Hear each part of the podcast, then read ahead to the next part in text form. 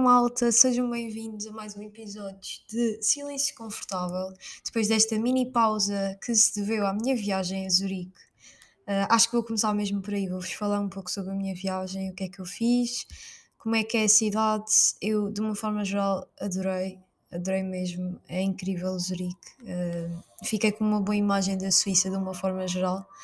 Ah, apesar de saber que não faz muito sentido generalizar a Suíça tendo em conta só uma cidade, Uh, vamos agora acompanhar aqui o barulho desta ambulância barra, não sei, bombeiros. Não faço ideia, mas isto é o meu dia a dia.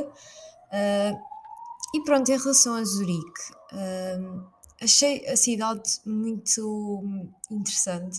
A nível de arqui arquitetura das casas, eu achei um pouco similar com Amsterdão. Também o facto de ter ali o. Eu acho que aquilo não é bem um rio, mas há uma passagem de água no meio da cidade, digamos assim, que depois vai dar ao Lago Zurique no final. Uh, eu acho que de uma forma geral é uma cidade limpa. As pessoas, apesar de eu não achar que. É assim, eu não acho que as pessoas sejam muito simpáticas, mas também não são mal educadas. Eu acho que as pessoas estão tipo um bocado na sua. Um, e pronto, ah, eu vi muitos poucos sem abrigo em Zurique, por exemplo. Uh, o custo de vida na Suíça é bastante elevado. Só para terem uma noção, uh, uma água custava 4 francos. 4 francos são mais ou menos 5 euros. ou seja, 5 euros por uma água. Essa é a parte menos fixe de Zurique, é que as coisas são estupidamente caras, uh, mas acaba por ser justificado porque as pessoas recebem muito bem muito bem mesmo. o, o ordenado mínimo em Zurique acho que são uh, umas 4 ou 5 vezes 4 ou 5 vezes superior ao ordenado mínimo de Portugal. Uh, portanto, nós fomos a alguns museus. Uh, para contextualizar, fui com a minha família, tenho um irmão de 10 anos, portanto as coisas também foram uh, delineadas tendo em conta a idade dele e para que fosse interessante para ele também. Uh, fui ao museu uh, da ilusão de ótica que se chama Wow Museum. Foi extremamente divertido. É, é mesmo um bom plano para fazerem com a família, se forem a Zurique, ou mesmo com amigos. Nós rimos imenso. Eles têm lá atividades, têm uns workshops, uh, atividades interessantes. Não é um museu de parar e olhar para um quadro, que até podia me ter feito sentido se eu estivesse lá sozinha ou com amigos ou qualquer coisa, mas naquele caso, como tinha uma criança, fez todo o sentido ir àquele museu. Além desse museu, fomos também ao Museu da FIFA. Uh, confesso que não fiquei muito contente em dar o meu dinheiro à FIFA, mas também foi muito divertido. Uh, era bastante interativo o museu. Uh, agora a exposição que estava lá era sobre o Mundial, ou, ou melhor, todos os Mundiais, quase a história do Mundial, como é que surgiu o primeiro, quem que foi ganhando, tinha peças, por exemplo, as botas alguns jogadores, camisolas. Também falava sobre o Mundial Feminino, que achei interessante. Uh, a nível de atividades, tinha, por exemplo, uma cabine em que eu tive a fingir que era a Sofia Oliveira. Próprio Sofia Oliveira, não tenho metade do jeito que tens para relatar um jogo, mas eles têm três jogos possíveis, dão uma ficha de, do jogo com, os, com estatísticas, com os jogadores e a pessoa ali tem a possibilidade de fingir que é um comentador da bola. E foi super divertido. Uh, para além disso, também tem. Uh, pronto, eu não, se calhar não vou revelar tudo do museu, porque se vocês quiserem ir lá, vou estar a estragar a experiência. Mas também tem um mini cinema onde exibe filmes em relação ao futebol. Depois tem uma sala de jogos. Enfim, o museu é muito fixe, vale mesmo a pena o dinheiro que vocês investem lá. Uh, para além disso, também, em relação ao tempo, uh, à meteorologia, estava uh, extremamente frio, a temperatura foi a descer ao longo dos dias, eventualmente começou a nevar, a cidade fica tão bonita coberta de neve. eu acho que a experiência ainda foi mais especial porque os meus pais e os meus irmãos nunca tinham visto neve.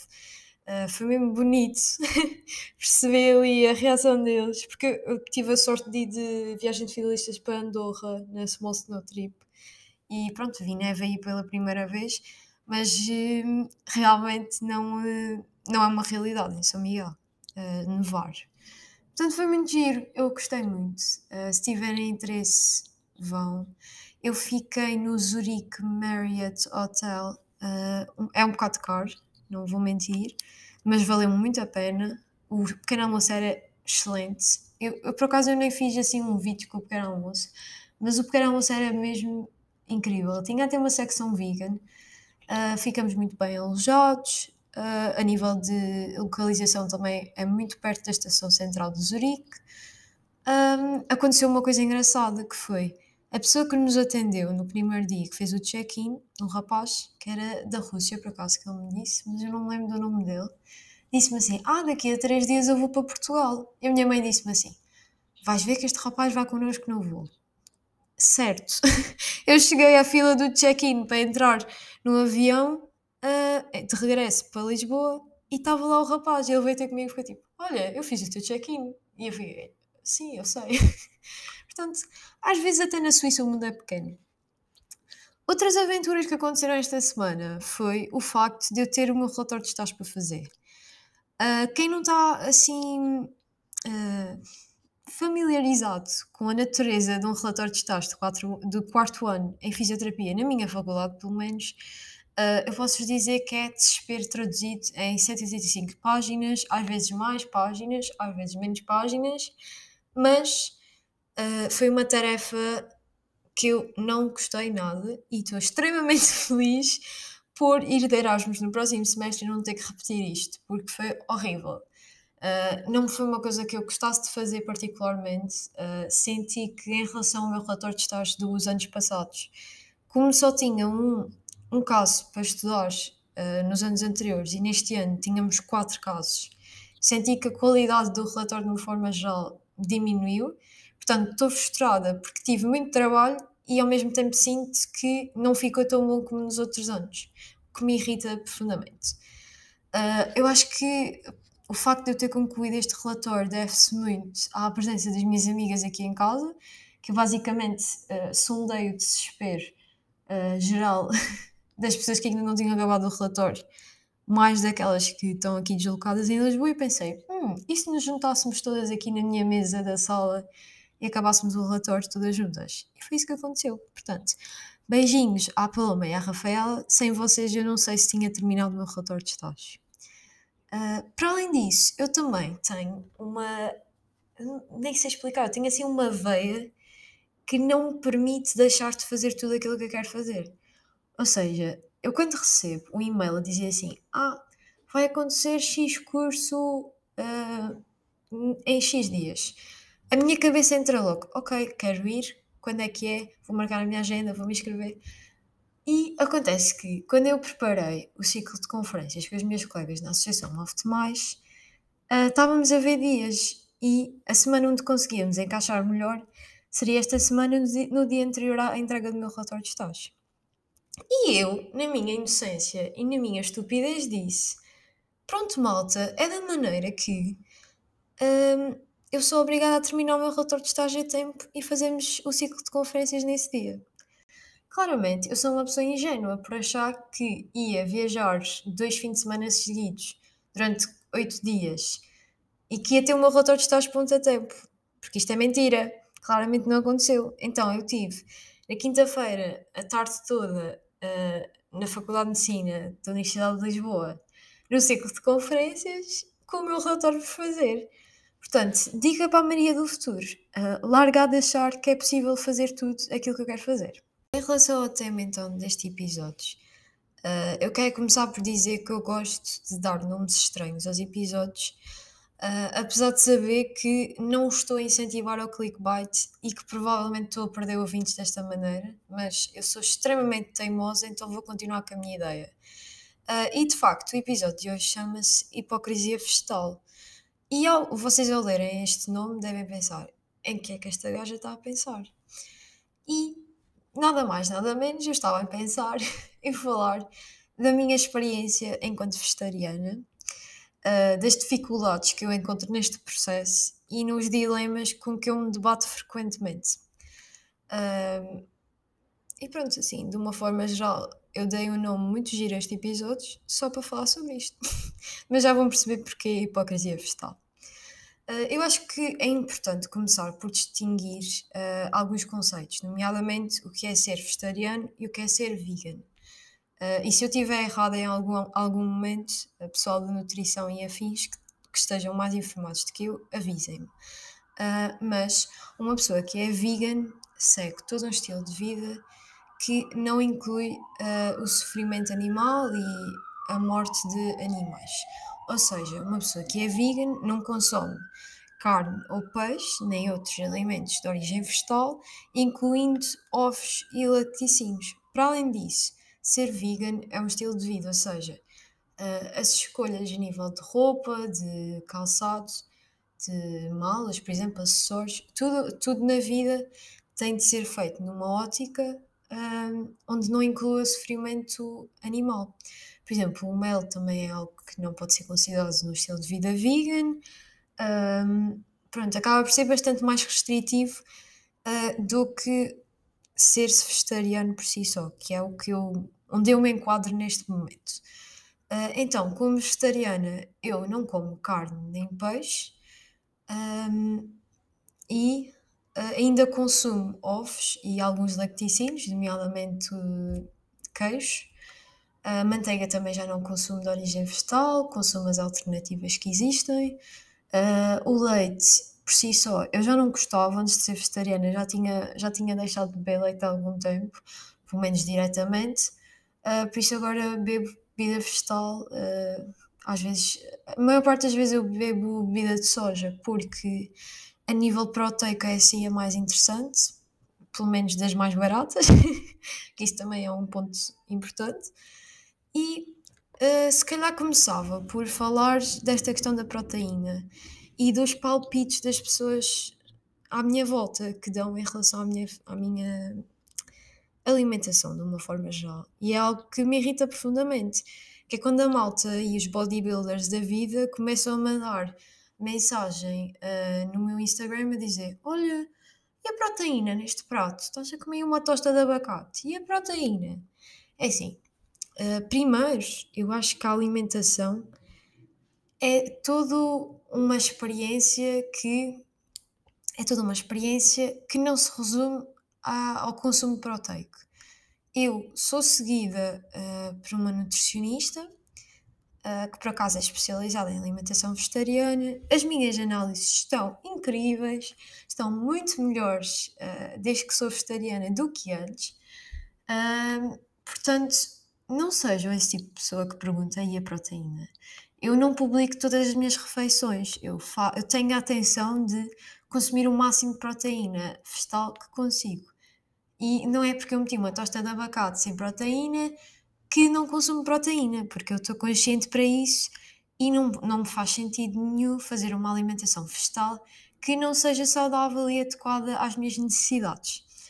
Para além disso, coisas que me irritam também é quando a malta, tipo, eu digo, ah, sou vegetariana, e as pessoas respondem, ah, e comes peixe? Não, não como peixe. As pessoas não compreendem os conceitos, uh, são desinformadas e vêm perguntar se eu como peixe ou não. Não, vegetariana não é comer peixe. Também me irritam as pessoas que dizem que são vegetarianas e depois comem peixe. Mas pronto, ah, isto, isto aqui são pequenas frustrações que vão se acumulando ao longo do tempo e que me vão irritando.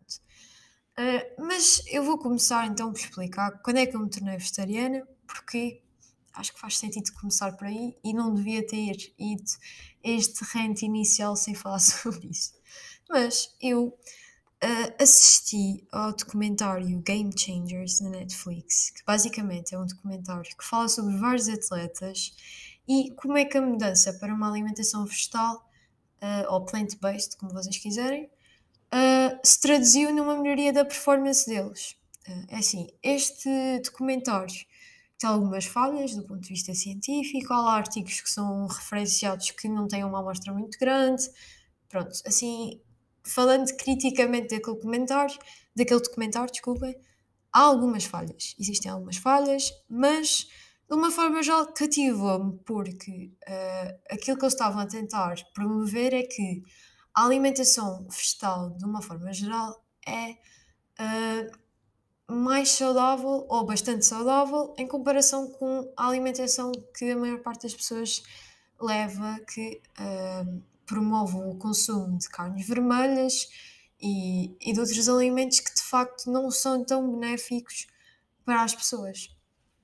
E pronto, esse documentário realmente abriu-me os olhos e eu pensei: olha, se calhar, de um ponto de vista de saúde, fazia-me sentido deixar de comer carnes vermelhas e carne de uma forma geral e fez-me sentido. E eu pensei: ok, estou aqui em Lisboa sozinho, o que é que eu vou fazer? Uh, vou acabar de comer a carne que tenho no frigorífico e não compro mais. E foi por aí que iniciou. E eu queria deixar aqui também uma ressalva que é o seguinte: o facto de eu não estar em casa dos meus pais e não estar sujeita uh, àquilo que eles cozinham e compram de uma forma geral, uh, influenciou muito esta decisão, porque eu sei que se estivesse lá tinha sido muito mais complicado. E eu acho que é necessário também validar as pessoas que me dizem: Ah, não, eu não sou vegetariana porque eu não consigo, tipo, é difícil em casa dos meus pais uh, deixar de comer carne e outros alimentos de origem vegetal. E atenção, compreendo, estou totalmente de acordo. Eu não quero com este episódio vos incentivar a ser vegetarianos ou não. Eu acho que isso é uma decisão que tem que partir de vocês e eu não gosto de ser essa pessoa que tenta convencer toda a gente a ser vegetariana. O máximo que eu faço é, eu vou-vos cozinhar uma refeição excelente vegetariana e vocês vão pensar, espera isto se calhar não é tão mau, mas agora, se aquela pessoa chata que vos vai dar uma palestra sobre o porquê de vocês serem vegetarianos, não, eu não sou essa pessoa, nem pretendo ser no futuro. e pronto, então, uh, depois de eu ter uh, deixado de comer carne, passou algum tempo e eu continuei a comer peixe porque gostava do sabor, porque inicialmente também não estava a fazer aquilo necessariamente pelos animais. Estava a fazer porque queria melhorar a minha saúde e realmente tinha percebido que o consumo de carnes vermelhas uh, está ligado a doenças como, por exemplo, a hipertensão, está associada ao, pronto, está associada a várias doenças de uma forma geral e, um ponto de vista de saúde, eu decidi deixar de comer carne. Eventualmente, depois, acabei por ver eh, outros documentários na Netflix. E eu acho que isto é uma coisa que, ao longo do tempo, acontece cada vez mais, que é a pessoa é vegetariana porque viu X documentário na Netflix. Eu acho que isto acontece muito. e, pronto, eu vi uh, o documentário de, do Cowspiracy e também vi o Seaspiracy.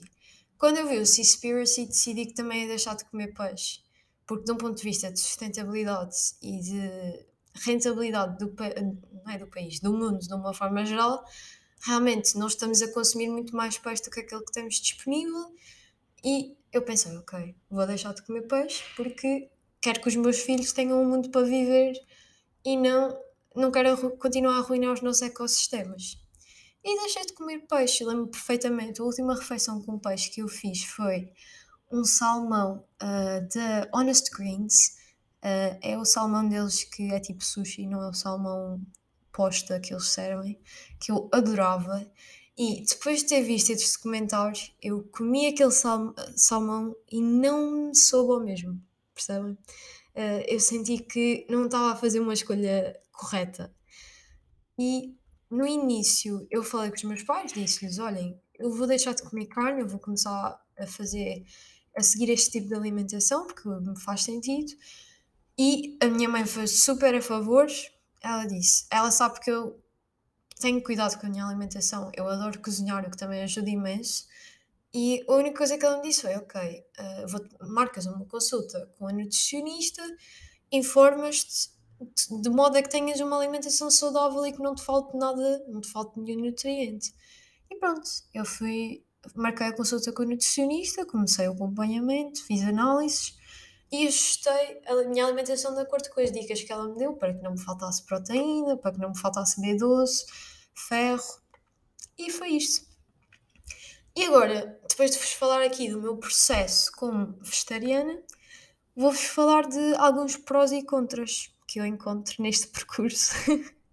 a nível de prós, o primeiro que eu notei, uma melhoria da minha saúde, eh, de uma forma geral, uh, que acabou por se traduzir nos parâmetros das minhas análises estarem bastante melhores. Também eu sinto que a nível de refeição eu como e não me sinto tão farta, não me sinto tão cheia, sinto muito mais leve. Apesar de sentir-me saciada na mesma. Uh, também sinto que aumentou bastante a minha criatividade na cozinha, assim de uma forma geral, porque uh, a alimentação vegetariana obriga-nos uh, procurar alternativas e adaptar pratos que nos são muito familiares. E desta forma eu senti que tive que fazer um esforço na minha forma de cozinhar para garantir que estava a comer uh, refeições que eram equilibradas, que tinham tudo o que eu precisava e que não deixavam de ser uh, apetitosas e saborosas. Portanto, eu acho que isso foi um, um ponto muito positivo que eu obrigo muito mais a experimentar receitas novas, uh, faço imensas invenções, estou sempre a inventar.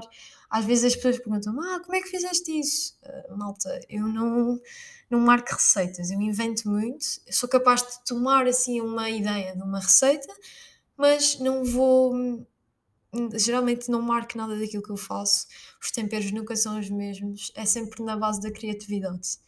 E eu sinto que com a cozinha tradicional, digamos assim, o consumo de alimentos de origem animal, uh, não era assim. Eu comia muitas vezes a mesma coisa e acabava por ser aborrecido uh, a nível de sabores.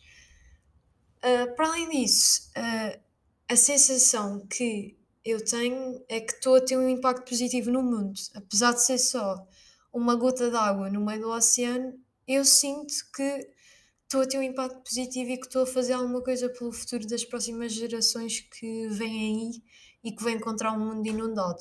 Porque eu acho que ainda esta semana tivemos a confirmação que as alterações climáticas são uma realidade cada vez mais próxima de nós. e, para além disso, eu também sinto que tenho um impacto positivo nas pessoas à minha volta. Uh, nomeadamente, por exemplo, os meus pais, de uma forma mais direta, começaram a incluir muitos mais vegetais na sua alimentação, porque eu, eu apresentei pratos que uh, pratos vegetais que lhes fizeram sentido e que eram saborosos. Por exemplo, na minha casa agora é muito frequente comermos alho francês à brás. Eu acho que também ajuda o facto de eu ser uma boa cozinheira. E isto não sou eu a gabar-me de ser uma boa cozinheira, mas já várias, várias pessoas me disseram isso. Tanto que daqui a dias eu vou para São Miguel e a minha mãe já está do género: boa, vais cozinhar, eu gosto da tua comida, não tenho que cozinhar eu. Portanto, também ajudei a minha família a encontrar um, um caminho mais saudável na alimentação, apesar deles não terem deixado de consumir carne e peixe. E para mim está tudo ok. Eu acredito que uh, quando nós nascemos e somos criados num meio em que, por exemplo, em São Miguel, as pessoas vivem todas à base de carne, carne de vaca especificamente. A vaca é essencial na economia em São Miguel e eu acredito que se de um dia para o outro toda a gente em São Miguel decidisse ser vegetariana, uh, haviam pessoas literalmente que iam perder sua, as suas fontes de rendimento. E por acaso há um vídeo muito interessante no YouTube que eu até posso deixar aqui, que é um vídeo que simula o que é que acontecia no mundo se toda a gente decidisse ser vegetariana. E realmente iam, ia, ia existir o colapso de imensas economias, porque é insustentável se toda a gente de um dia para o outro decidisse ser vegetariana.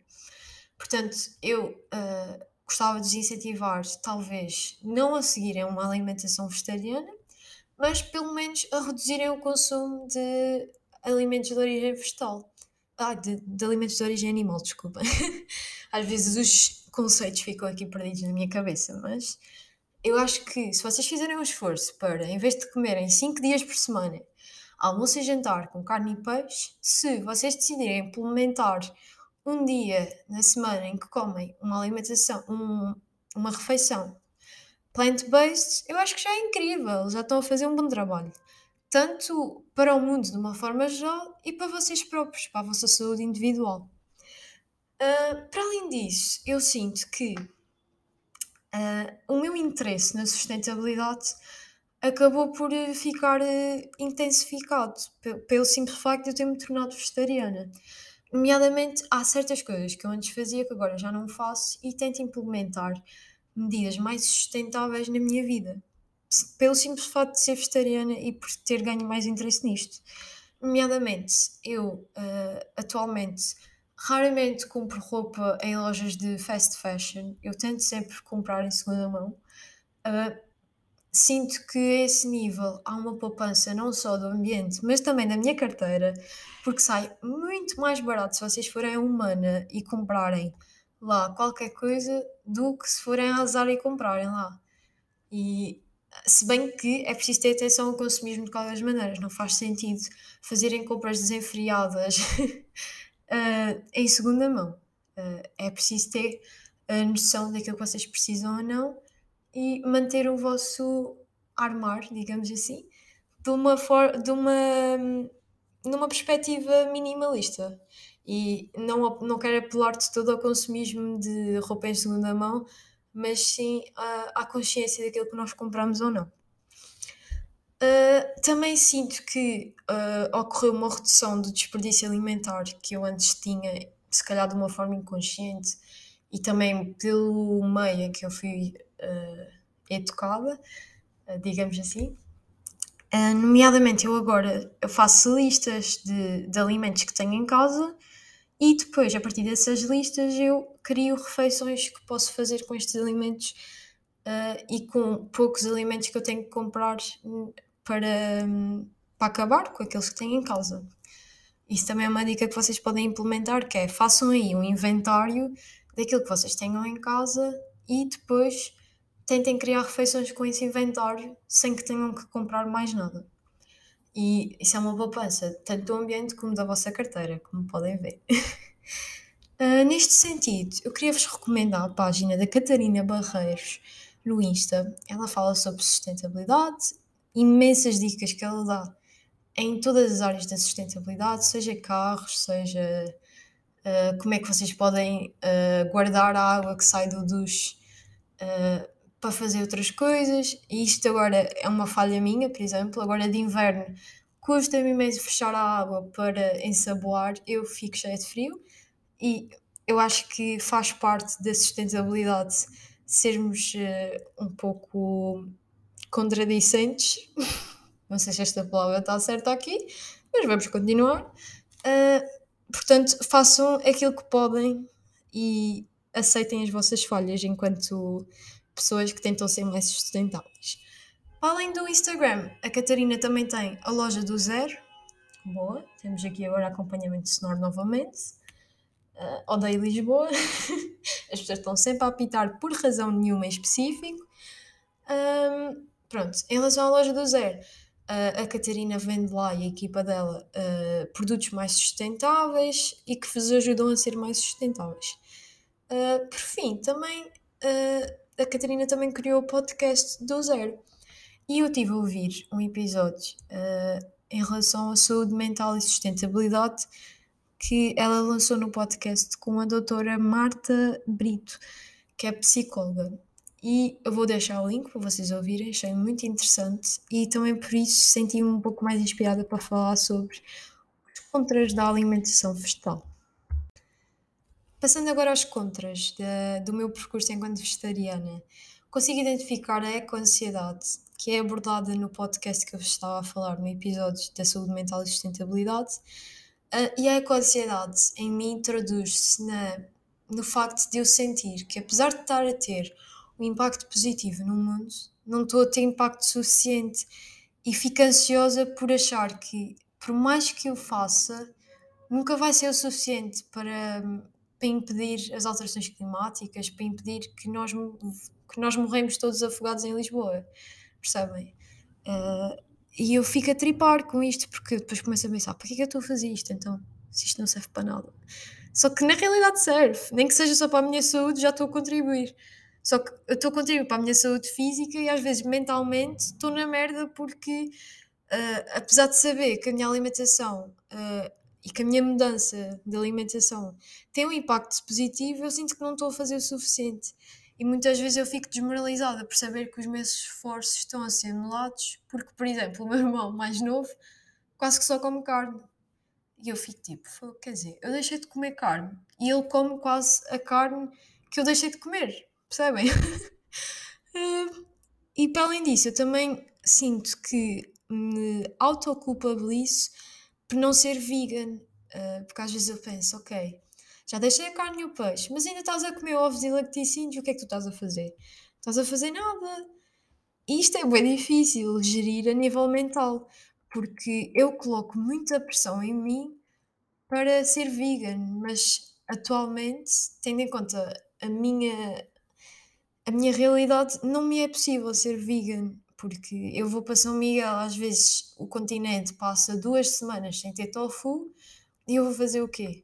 Não vou, não vou comer ovos, perco a proteína, eu, eu fico ali num dilema dos géneros. Não é possível. Eu compreendo que não seja possível em algumas realidades as pessoas serem vegetarianas ou vegan simplesmente por falta de acesso ou porque os produtos que estão disponíveis são demasiado caros. Uh, há toda uma envolvência que é preciso ter em conta antes de julgar alguém por não ser vegana ou vegetariana. Eu acho que isto às vezes uh, funciona contra o vegetarianismo e uh, o veganismo. Estas palavras são um bocado estranhas, mas eu acho que esta ideia é fundamental. Não faz sentido vocês estarem a julgar outras pessoas sem terem conhecimento do background delas. Uh, para além disso, eu às vezes sinto-me muito hipócrita, porque, por exemplo, eu sou vegetariana e no verão fui fazer um cruzeiro, que é tipo uma, um dos maiores emissores de dióxido de carbono na história, percebem? Mas também depois penso, e se eu não fosse fazer o cruzeiro? Aquela viagem ia ser realizada de qualquer maneiras. Uh, portanto, as emissões estão lá, quer eu esteja lá ou não. E agora vocês dizem, pronto Maria, mas tu tiveste que deslocar de avião para lá. Certíssimo. Mas eu, já, eu sinto que já estou a fazer um esforço tão grande a nível da alimentação para seguir o vegetarianismo que se eu deixar de, de, viajar e de fazer aquilo que eu gosto só por causa das emissões, eu não vou fazer nada. E no entanto, sinto-me super hipócrita, porque, por exemplo, estava-vos a dizer a questão do banho. Eu sei que devia parar a torneira enquanto estou a tomar banho, mas eu tenho frio e vou parar a torneira na mesma só porque quero ser mais sustentável? Ou vou escolher o meu conforto? Uh, por exemplo, as minhas deslocações a São Miguel eu não tenho outra forma de ver a minha família sem ser de avião. Agora, vou deixar de ir de avião. Quer dizer, nem há outra maneira de ir. Uh, mas vou deixar de ir de avião porque estou a, fazer, estou a emitir dióxido de carbono para a atmosfera. Uh, complicado. Uh, só que depois há tipo as Kylie Jenners da vida que fazem viagens de 5 minutos de jato e que aí estão a emitir os meus emitir o dióxido de carbono todo que eu emito, emito só num ano. E estas coisas deixam-me irritada também, porque as pessoas ricas uh, acabam também por uh, anular os meus esforços pelo ambiente. Uh, em relação a esta hipocrisia, eu vi outro dia um Reels da Catarina, que estava a falar há pouco, e ela fala sobre isso, sobre o facto das, dos ambientalistas serem chamados de hipócritas muitas vezes, e o que ela disse e que me fez sentir muito mais validada é o seguinte: é que nós todos, sendo ambientalistas ou não, somos hipócritas em relação a alguma coisa, é a vida. É impossível não ser hipócrita em relação a alguma coisa. Uh, por exemplo, na pandemia, eu tive imenso tempo a, tipo, a dizer não, não saiam de casa, a publicar eh, cenas no Insta. Ok, vamos deixar a ambulância passar. Ok. Já foi, já foi, malta. Já passou mais uma. Uh, espero que quem esteja, lá, quem esteja lá dentro esteja bem. Uh, mas, por exemplo, na pandemia, eu partilhava cenas no Insta, usei máscara, não saiam de casa, não, não ajuntamentos, não aquilo. E depois, vá, vou aqui fazer uma confissão. O Sporting foi campeão. Eu fui, malta, caguei. Eu pensei, quer dizer, estou aqui há anos à espera que o Sporting seja campeão. Estou em Lisboa sozinha, não tenho avós para contagiar, não tenho pais para contagiar. Eu fui, eu fui de máscara, mas fui não apanhei Covid. Uh, mas realmente nós somos sempre hipócritas em relação a alguma coisa na vida, seja em sustentabilidade, seja em relação à pandemia, seja em tudo, basicamente. Portanto, não é por sermos hipócritas que vamos deixar de fazer as coisas. Para além disso, outro contra que eu identifico aqui no vegetarianismo é a falta de representatividade alimentar e de boas escolhas nos restaurantes. E eu sinto que isto a nível de marketing é estúpido. Eu sinto que um, um restaurante hoje em dia que não tem uma boa uh, uma boa uh, escolha a nível vegetal, uma boa alternativa a nível vegetal, está a perder clientes, nomeadamente, por exemplo, a minha família, somos cinco. Se um restaurante não tiver uma opção vegetal, a probabilidade é que eles não vão perder um cliente que é, que é vegetariano, vão perder cinco clientes que iam dar lucro àquele restaurante, mas já não vão porque eu não tenho uma opção válida naquele restaurante. Uh, e agora que estou a falar nesta questão dos restaurantes, outra coisa que me incomoda também é que eu sinto que sou sempre um entrave nas saídas da minha família, dos meus amigos. Uh, por exemplo, este verão fui passar férias com, com o meu namorado e com os pais dele e eu senti que estava assim um entrave e que eles queriam comer X restaurante e não podiam porque eu sou vegetariana e porque o máximo que me arranjam são uma omelete. É uma omelete. E é uma omelete porque eu como ovos. Porque se eu quisesse ser vegan não tinha nada para comer. Comia o quê? Uma batata frita. E pronto, estas coisas uh, a longo prazo também são super desgastantes. Só que eu também sou extremamente teimosa, como eu estava a dizer no início. E por isso, para mim, neste momento, desistir de ser vegetariana ia ser uh, um falhanço. E agora estamos de volta ao último episódio. Se não ouviram, vão ouvir, em que eu falei sobre desistir da prós. Neste momento, eu se desistisse de ser vegetariana ia me sentir super mal. E não tinha necessariamente que ser algo negativo. Uh, por exemplo, se eu tivesse um, um problema de saúde que me obrigasse a comer um fígado de vaca, atenção, apesar de eu achar que é possível corrigir estes, uh, estas alterações com suplementação, como é óbvio, um, realmente, se eu, se eu tivesse que ingerir alguma coisa de origem animal atualmente por causa da minha saúde, eu tinha e não ia reclamar, estão a perceber? Só que ia me sentir super mal. E em relação a esta questão de me sentir mal com a ideia de comer carne uh, ou peixe, eu tenho pesadelos em que estou a comer pizza com. Isto é 100% verídico e a realidade é que toda a restrição é má. E esta restrição também tem os seus lados negativos, apesar de na minha saúde se ter transformado em algo positivo. Mas a restrição por si só limita-nos e traz muitas consequências. Que eu se calhar não pensava nisso antes de passar por esta experiência. Para além disso, outra coisa que me. Pronto, de certa, forma, de certa forma eu fico ofendida e fico magoada é que os médicos, eh, especialmente aqueles mais antigos, ainda têm muita questão de uh, julgar as pessoas que são vegetarianas.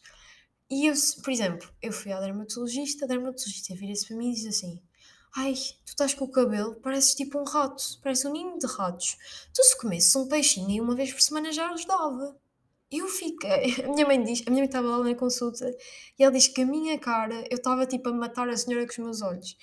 Porque eu acho que isto é. Hum, é falta de atualização médica porque há guidelines que dizem que a alimentação vegetal é segura e é saudável durante todas as fases da vida, inclusive bebés, recém-nascidos, quando começam a introdução alimentar, podem ser vegetarianos ou vegan, desde que sejam bem acompanhados e que seja garantido que eles estão a ingerir todos uh, os nutrientes necessários. Eu agora lembrei-me, por exemplo, há uns tempos, se uma notícia que uma mãe tinha alimentado só vegetais crus às suas crianças, elas morreram de desnutrição. Desnutrição existe? Acho que sim. Mas uh, isso aí acaba por ser propaganda contra a alimentação vegetal. Mas a realidade é que essa mãe não estava a fazer uma correta alimentação plant-based, porque não estava a dar proteína aos seus filhos e estava-lhes a alimentar de forma insuficiente. Uh, agora estou a pensar, não sei se eles morreram ou se estavam mesmo mal e depois foram retirados à mãe. Eu espero que não tenham morrido, mas eu por acaso acho que sim. E eu sinto que, por exemplo, a minha mãe tem anemia e come carne, portanto, a, a, a falta de vitaminas e de nutrientes não está só associada ao vegetarianismo. Uh, se, se a pessoa, se o médico uh, prescreve X de ferritina ou de ferro a uma pessoa que tem anemia, Porquê é que me vão aconselhar a comer carne ou peixe quando podiam me suplementar da mesma maneira e escolher e respeitar as minhas decisões? Uh, e pronto, eu acho que faz parte, uh, ou melhor, devia fazer parte uh, de ser profissional de saúde, respeitar as decisões do paciente e tomar decisões conjuntas. E pronto, eu, eu sinto que já falei de tudo o que tinha a falar. espero que tenham percebido um pouco da minha experiência enquanto vegetariana. Se tiverem alguma questão, digam. Se precisarem de receitas, digam-me que na medida que eu souber eu ajudo. Se acharem que querem ser vegetarianos, uh, informem-se, uh, garantam que estão a ter uma alimentação correta. Uh, e eu acho que, na realidade, o que eu queria transmitir é que não vale tudo pelo planeta, porque eventualmente nós, a nossa geração, vai sobreviver neste planeta independentemente das alterações climáticas e eu acho que não vale a pena afetar a nossa saúde mental de uma forma em que depois nós não estamos a contribuir para nada para o planeta, porque estamos-nos a sentir mal enquanto indivíduos neste, nesta sociedade. E eu acho que era isto uh, que eu queria partilhar com vocês. Realmente não é uh, preto no branco, não é linear. Eu não sei se daqui a dois anos vou continuar a ser vegetariana e eu acho que não tenho sentido por mal, mal por isso. E vamos passar à rúbrica, malta. Boa, a rúbrica desta semana, através de palavras escolhidas são vegetal, motivos óbvios, em italiano verdura, segunda palavra relatório, em italiano rapporto, pelo meu relatório de estágio, Última palavra, poligamia, em italiano, poligamia. E porquê poligamia? Vocês estão a pensar, o quê, Maria? Abriste a tua relação? Não. Por enquanto não, não sei, o futuro dirá.